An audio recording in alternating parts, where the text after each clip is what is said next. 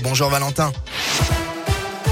Bonjour Bastien, bonjour à tous. À la une de l'actualité, la ruée sur la troisième dose. Les prises de rendez-vous pour une troisième dose de vaccin ont augmenté de 61% vendredi par rapport à la semaine dernière.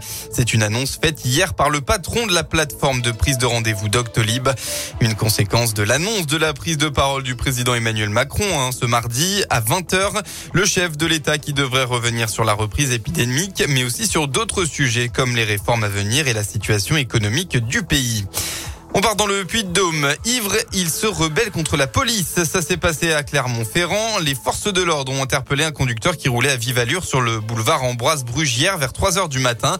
D'après la montagne, l'interpellation été mouvementée puisque l'automobiliste aurait donné un coup au visage d'un des policiers. Placé en garde à vue, le jeune homme âgé de 24 ans avait 1 gramme 36 euh, d'alcool dans le sang.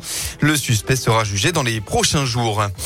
Dans l'Allier, plus de 150 personnes sont arrivées dans la nuit de vendredi à samedi dans une clairière en forêt à environ 30 km au nord de Montluçon pour une free party.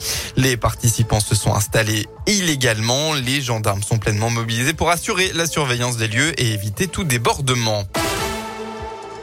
On passe au sport. En football, un mini derby sans public, mais pas sans saveur. Le Clermont Foot se déplace chez son voisin stéphanois cet après-midi à l'occasion de la 13e journée de Ligue 1. 7 points séparent les deux équipes au classement avec les promus clermontois en 15e position et l'ASSE toujours scotché à la dernière place.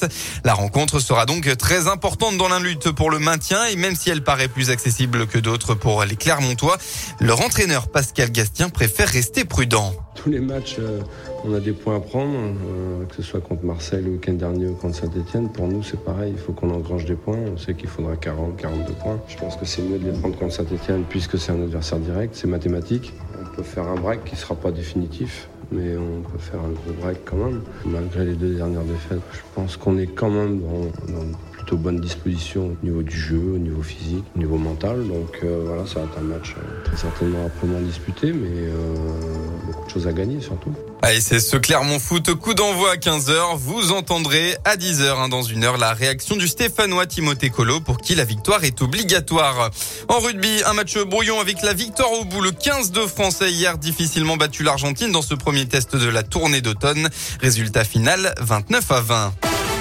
On passe maintenant à la météo. Eh bien, c'est une journée plutôt nuageuse qu'on va retrouver euh, dans la région aujourd'hui.